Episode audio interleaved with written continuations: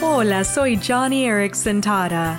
El Señor prometió a los israelitas que los rescataría de Egipto y los llevaría a una tierra donde fluía leche y miel. Pero como que el pueblo de Dios dudó esa promesa, puesto que cuando llegaron al límite de la tierra prometida, enviaron personas para explorarla.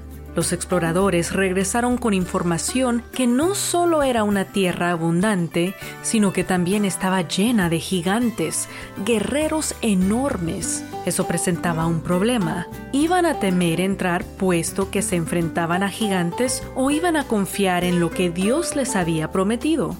Lamentablemente, entre tantos, solo dos personas confiaron y por lo tanto solo ellos disfrutaron la tierra prometida. No pierdas la oportunidad de ver cumplidas las promesas de Dios porque no confiaste en Él.